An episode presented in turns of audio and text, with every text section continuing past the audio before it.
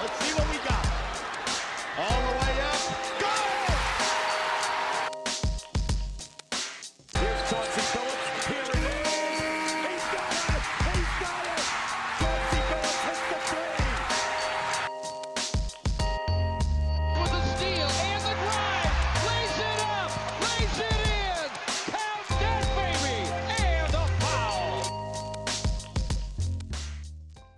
à toutes, bonjour à tous et bienvenue dans les escales des chroniques de Motor City. Habituellement, les chroniques de Motor City, c'est votre podcast dédié à l'histoire et à la culture des trois pistons. Mais aujourd'hui, on continue notre série d'escales bah, qui sont des histoires qui dépassent le cadre des pistons et qui nous feront voyager dans tous les États-Unis. Notre première escale dédiée à la vie de Manu de Bol, eh bien, elle a eu un très bon retour parmi vous. Alors, bah, cette saison, nous allons alterner entre chroniques régulières, comme le dernier podcast où on parlait de l'équipe des Pistons de 2016, et épisodes d'escale, comme aujourd'hui.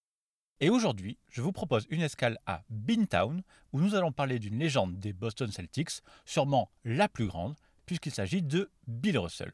Alors, bien sûr, si vous suivez la NBA au quotidien, vous avez beaucoup, beaucoup entendu parler de Bill Russell depuis son décès le 31 juillet 2022. Il y a eu beaucoup de contenus, d'articles, de podcasts qui ont parlé du grand joueur qu'était Bill Russell, de la révolution qu'il a apportée dans la science défensive du jeu et aussi du rôle qu'il a joué dans la lutte pour les droits civiques des Afro-Américains. Mais c'est une toute autre histoire que j'ai envie de vous raconter dans cette escale. Et cette histoire, je veux vous la raconter depuis que la NBA a décidé que plus aucun joueur dans n'importe quelle franchise ne porterait plus jamais le numéro 6 de Bill Russell. Alors, au-delà de la pertinence de cette décision qu'on peut trouver bonne ou complètement nulle, personnellement, moi, ça m'a fait beaucoup réagir par rapport à la vision de Bill Russell lui-même au concept de retrait de maillot. Parce que oui, évidemment, les Celtics ont eux-mêmes retiré le maillot de Bill Russell depuis longtemps, c'était en 1972. Mais justement, ça s'est tellement pas passé comme ils l'avaient imaginé qu'ils l'ont même retiré une deuxième fois en 1999. Et c'est cette histoire de double retrait de maillot, en tout cas la première cérémonie de 72, que je vais vous raconter dans cette escale à Beantown. Ça va nous permettre bah, de rendre hommage à notre manière à la grande figure de Bill Russell, mais surtout au combat qu'il a occupé toute sa vie. Parce que Bill Russell, c'était un joueur des Celtics, mais pas forcément un grand fan de Boston et de ses occupants. Donc bah, forcément, au moment de retirer son maillot, Bill Russell l'a fait, on va dire, à sa façon. Nous faisons donc escale à Beantown dans le podcast, direction Boston en 1972, pour parler de l'étrange cérémonie de retrait de maillot de Bill Russell. Allez, c'est parti.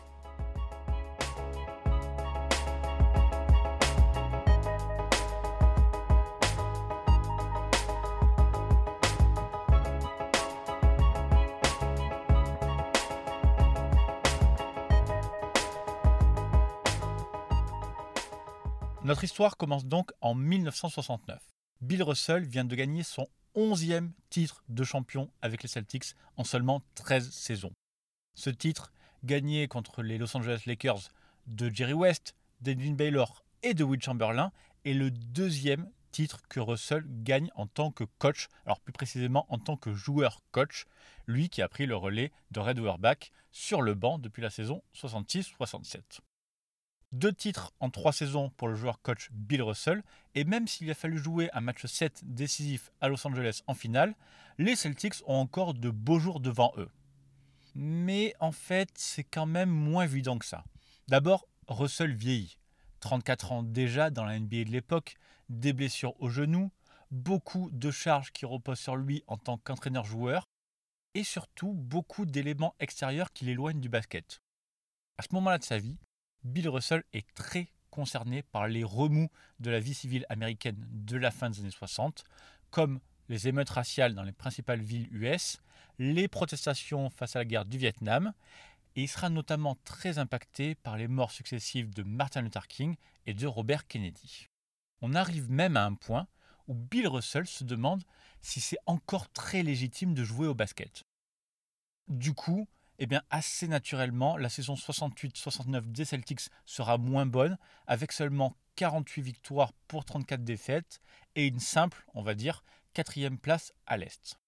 Bill Russell fait d'ailleurs les moins bonnes stats de sa carrière avec 9,9 points et 19,3 rebonds, malgré un temps de jeu toujours très important. Alors bien sûr, les Celtics ne sont pas la meilleure équipe de la décennie pour rien et vont monter d'un cran en playoff. 4-1 contre les Sixers, 4-2 contre les Knicks, pour finalement conclure avec des retrouvailles avec les Lakers, renforcés par Will Chamberlain depuis l'été précédent. Dans cette finale, les Lakers remportent les deux premiers matchs à domicile avec un Jerry West complètement au-dessus, auteur de 53 points au match 1 et de 41 points au match 2. De retour à Boston, les Celtics vont revenir à 2-1, puis à égalité grâce à Sam Jones qui marque un buzzer beater improbable alors que les Lakers menaient d'un point. Et puis on recommence, victoire des Lakers à Los Angeles, puis des Celtics à Boston pour jouer à match 7. Et là, l'histoire est à peu près connue, avec des Lakers qui ont fait l'erreur de préparer l'éventuelle célébration du titre avec des ballons qui étaient déjà accrochés au plafond et le programme des festivités qui était déjà connu. Le match va du coup très mal se passer pour eux, avec un Jerry West diminué et un Will Chamberlain sur le banc pendant la fin du match que son coach n'a pas voulu faire rentrer parce que les remplaçants étaient en train de remonter les Celtics. Mais finalement, ce seront bien les Celtics, justement, qui remporteront ce dernier match 108-106, le seul gagné à l'extérieur de toute la série pour le 11e titre de Bill Russell. Et preuve que ça s'est joué à très peu de choses, c'est Jerry West qui sera élu MVP des finales malgré la défaite, lui qui a tourné à 38 points de moyenne sur toute la série à 50% au tir. Et peut-être que Bill Russell préfère finir sur une note positive, puisque le 30 juin 1969, quelques semaines après cette victoire, il accorde une interview à Sport Illustrated dans lequel il annonce prendre sa retraite de joueur, mais aussi de coach. Depuis 1943 et la première fois que j'ai vu un ballon de basket, j'ai participé à 3000 matchs organisés ou pas. Je pense que c'est suffisant. Il y a des professionnels et des mercenaires dans le sport. La différence, c'est que les professionnels sont impliqués. Je n'ai jamais été un mercenaire. Si je continue à jouer, je deviendrai un mercenaire parce que je ne suis plus impliqué. Sauf qu'à Boston, eh bien c'est une énorme surprise. Il restait une dernière année de contrat à Bill Russell et surtout, personne n'était au courant. Ni ses coéquipiers, ni même Red Auerbach qui avait imaginé continuer au moins un an de plus avec Russell. Chez les supporters des Celtics, ça passe encore moins, tout comme avec la presse locale qui accuse Russell de s'être vendu à Sport Illustrated. Chris, I'm here with Bill Russell. Bill, this must have been a great win for you. Jack, well, this is such a, a great bunch of guys, you know, uh, and it's been it's just been so, so fabulous the way they played for me, and it sounds all corny, you know, you know, to start talking like that, but I told these guys before the game, I don't care what happens, I wouldn't trade you guys for any guys in the world. that, that was fairly obvious, but the uh, leadership has to come from you, Bill, and to bring a team from fourth place during the regular season to the world's title, the 11th title in 13 years, you've got the respect of everybody in the country. Well, Jack, it's, it's my guys. I, I, it's just my guys. These, these guys play ball for me, and like, Et justement, cette annonce de retraite, ça nous permet de toucher un point particulier du caractère de Bill Russell, à savoir que contrairement bah, par exemple à Will Chamberlain, Russell n'est absolument pas une personnalité publique. Bill Russell n'aime pas les journalistes et refuse de donner des interviews tant qu'il n'y est pas obligé. Et son rapport avec les fans des Celtics est encore plus froid, puisque Bill Russell refuse tout simplement de signer des autographes. Et ce comportement, en fait, il est assez simple à expliquer. En débarquant à Boston en 1956 et en s'imposant comme la star de l'équipe, Bill Russell est tout simplement devenu le premier athlète noir à devenir une célébrité dans cette ville de Boston si blanche et on va dire complètement raciste à l'époque. Du coup, la relation entre Russell et le public de Boston est assez étrange. Russell, en fait, ne supporte pas que des personnes qui détestent les Noirs au quotidien choisissent de l'acclamer lui uniquement parce qu'il porte le maillot des Celtics et qu'il est bon au basket. D'ailleurs, Bill Russell a plusieurs fois souligné qu'il était un Celtic et non pas un Boston Celtic. Et si vous ajoutez à ça eh bien, les prises de position très fortes de Russell, pour les combats contre le racisme, son soutien au Black Power et certaines déclarations qu'il a eues à propos des Blancs, eh bien vous arrivez à un climat de tension extrême, un climat qui va mener au cambriolage de sa maison à Boston, alors même qu'il est déjà la star des Celtics. Déjà, à chaque fois ou presque que Boston jouait à l'extérieur, eh bien il y avait des vandales qui venaient renverser les poubelles des Russell. Et quand Bill Russell allait s'en plaindre à la police, eh bien la police lui disait que c'était sûrement des ratons laveurs, évidemment. Mais cette fois-ci, ça va encore plus loin, puisque sa maison sera vandalisée, des tags racistes seront peints sur les murs de toutes les pièces, ses trophées de champion et de MVP seront détruits, et les cambrioleurs iront même jusqu'à déféquer dans son lit. À partir de là, la relation entre Bill Russell et le peuple de Boston est rompue, comme l'expliquait Tom Henson, ancien coéquipier de Bill Russell. Il avait une animosité envers Boston, comme la plupart des gens le savaient, et c'était une animosité bien fondée, si je peux dire. Alors, vous comprenez assez facilement qu'une fois sa retraite annoncée, Bill Russell coupe tout lien avec Boston. Les Celtics, oui, resteront sa famille, mais il quitte la ville pour ne pas y remettre les pieds. Durant les trois saisons suivantes, Bill Russell ne revient qu'une fois au Boston Garden, et encore, il le fait à contre-coeur, uniquement par respect pour Red Auerbach, qui l'avait invité avec insistance. Mais justement, trois ans après son départ, imaginant peut-être que le climat avait eu le temps de s'apaiser entre Russell et Boston, Red Auerbach souhaite organiser une cérémonie pour retirer le numéro 6 de Bill Russell et prolonger le plaisir avec une grande journée de célébration en son honneur. Sauf que Bill Russell refuse immédiatement. Déjà, c'est pas son style. Et mettre en avant tous les bons moments en oubliant les mauvais, eh bien, il considère que ça ne serait pas honnête par rapport à son parcours. Et puis, il reste la relation toujours conflictuelle avec les fans, donc Bill Russell dit non. Mais Red Auerbach, lui, il est têtu et souhaite quand même le faire. À ses yeux, c'est important pour la grandeur de l'institution Celtics, c'est important pour sceller la légende de Bill Russell et puis pour essayer de boucler l'histoire de façon positive. Alors, malgré le refus de Bill Russell, Red Auerbach décide de monter quand même la cérémonie. Son premier obstacle, c'est de faire venir Bill Russell à Boston. Heureusement pour lui, lors de cette saison 72, Bill Russell est devenu commentateur pour la chaîne ABC. Auerbach coche donc le 12 mars et un match contre les Celtics diffusé en antenne nationale et décide que ce sera ce soir-là que le maillot de Bill Russell sera retiré. Well, I didn't want Red to retire my number, and he insisted because I, I had long before that decided that I, I didn't. I rejected the awards. including the Hall of Fame. Yes. And um, and so he says I got to. I can't, you know, do that. So we had a private ceremony, just the team and I. Russell ne veut toujours pas de cérémonie, mais Red Auerbach invite la famille de Russell et annonce même la nouvelle à la presse. Nous allons le faire de toute façon, mais je ne sais pas ce que ce fou fera quand ça arrivera. Dimanche, nous allons lever cette bannière avec son numéro dessus. Ses enfants et moi, on va le faire si Russ ne le fait pas. C'est tout. Et là, Bill Russell est en quelque sorte coincé. Oui, il sera sur place ce jour-là dans le cadre de son travail. Son ancien GM a invité sa famille qui a l'air plutôt ouverte sur la question. Et donc, il y aura probablement une cérémonie de retrait de maillot à la mi-temps du match, qu'il le veuille ou non. Alors bon, on va passer sur les méthodes très limites de Red Auerbach, parce que même s'il a l'air d'avoir de bonnes intentions, ben, forcer la main d'un homme qui s'est battu pour sa liberté toute sa vie, on va dire que c'est quand même assez dérangeant. En tout cas, quand on regarde le tableau, ben, c'est assez évident que Bill Russell doit reprendre la main. Alors, ok, il décide de le faire, mais à ses conditions.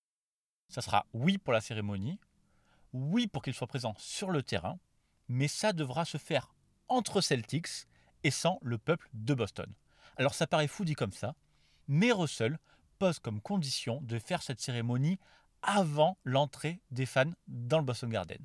Russell veut bien la présence de ses ex-coéquipiers, des membres du staff, de sa famille sportive, mais pas des fans.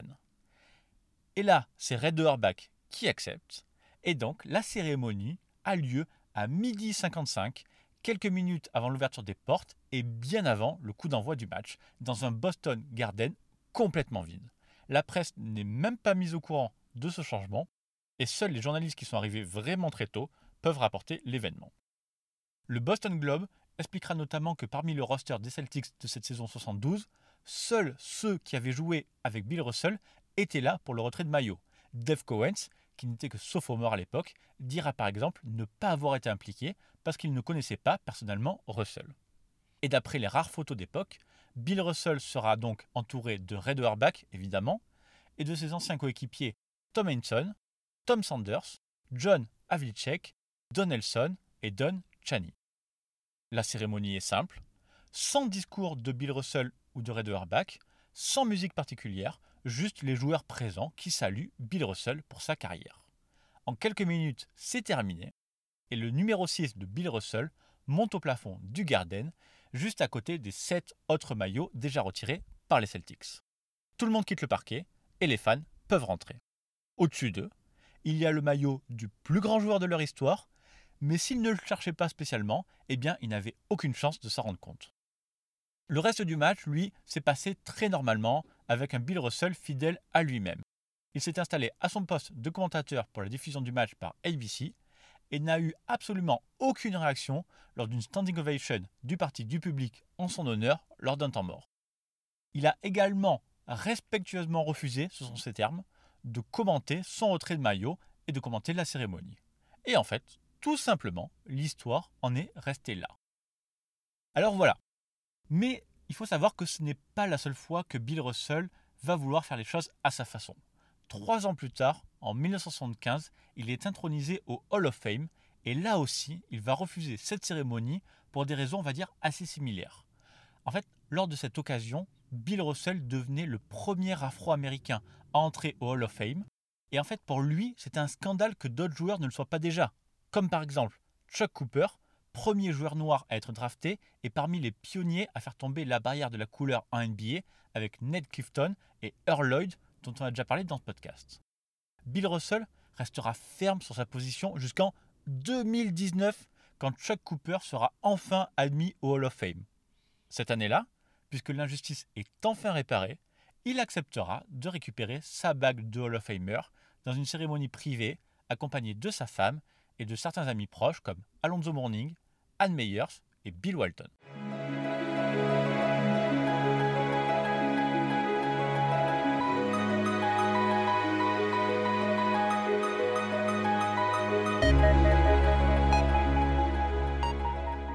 Et côté Celtics, eh bien les choses rentreront également dans l'ordre et Bill Russell va s'adoucir, on va dire, en vieillissant. C'est comme ça que le 26 mai 1999, soit 27 ans après la première cérémonie de retrait du numéro 6 de Bill Russell dans le Garden vide, eh bien une nouvelle cérémonie sera organisée par Boston, cette fois-ci en grande pompe, avec le public de la ville, animé par Bill Cosby, à l'époque encore fréquentable, et en présence de certains grands noms de la NBA comme Will Chamberlain, Karim Abdul-Jabbar et Oscar Robertson. Cette cérémonie-là va durer plusieurs heures et cette fois-ci, c'est Red Auerbach et Bill Russell ensemble qui vont monter le numéro 6 au plafond du Fleet Center, nouvelle maison des Celtics. Et le public répondra présent avec une standing ovation qui ira jusqu'à faire couler une petite larme à Bill Russell. Et c'est lors de cette journée que Will Chamberlain signera sa petite phrase qui restera célèbre à propos de Bill Russell. L'homme est gourmand, il a 11 bagues et seulement 10 doigts.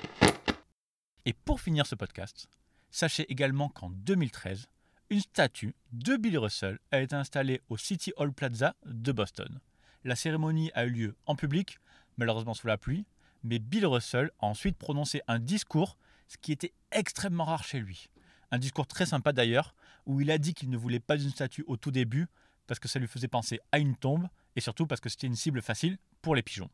Et ça n'a l'air de rien, mais cet humour, en fait, c'est tout ce que le Bill Russell, jeune basketteur, ne pouvait pas faire, ben, en fait, probablement à l'époque, parce qu'il avait trop de colère en lui et qu'il avait trop de combats à mener.